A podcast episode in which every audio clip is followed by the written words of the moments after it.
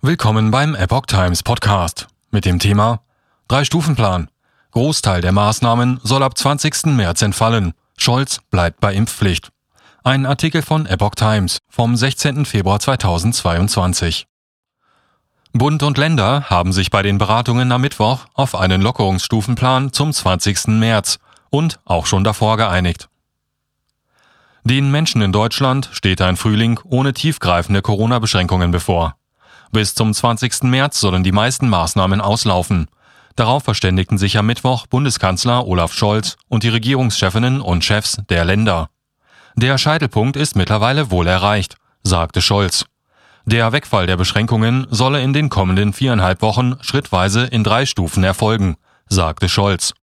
Bund und Länder könnten nun optimistische Perspektiven aufmachen. Wir können zuversichtlicher nach vorn schauen, als wir das die letzten Wochen konnten, sagte Scholz weiter. Irgendwie haben wir nach all diesen langen zwei Jahren mal verdient, dass es irgendwie wieder besser wird. Und es sieht ein bisschen danach aus, dass wir genau das auch vor uns haben, so Scholz. In einem ersten Schritt sollen zunächst Kontaktbeschränkungen für Geimpfte und Genesene im Privatbereich fallen. Zugangsbeschränkungen zum Einzelhandeln sollen, bis auf die Maskenpflicht, aufgehoben werden. Dieser Schritt soll von den Ländern in den kommenden Tagen umgesetzt werden, sofern nicht bereits geschehen. Der zweite Schritt greift bundesweit zum 4. März. Dann gilt für Gastronomie und Hotelübernachtungen wieder die 3G-Regelung. Das heißt, die Gäste müssen dann eine Impfung oder Genesung nachweisen oder aber einen tagesaktuellen Test vorlegen, wenn sie ungeimpft sind und noch keine Infektion durchlaufen haben.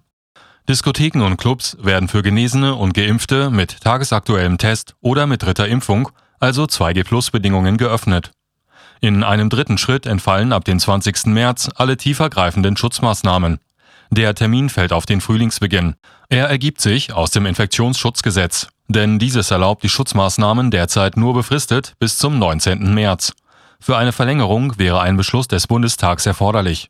Dies halten Bund und Länder derzeit aber nicht für nötig. Bestimmte niedrigschwellige Basisschutzmaßnahmen sollen aber nach dem Willen der Länder auch über das Zieldatum 20. März hinaus gelten, etwa das Tragen von Masken in Bus und Bahn oder in geschlossenen Räumen von Publikumseinrichtungen. Für diese Regelung muss der Bundestag noch eine gesetzliche Grundlage schaffen. Scholz sagte zu, sich dafür einzusetzen. Zudem erneuerte der Kanzler seinen Appell an alle Bürgerinnen und Bürger, sich impfen zu lassen. Zudem bekräftigte er sein Eintreten für das Einführen einer allgemeinen Impfpflicht.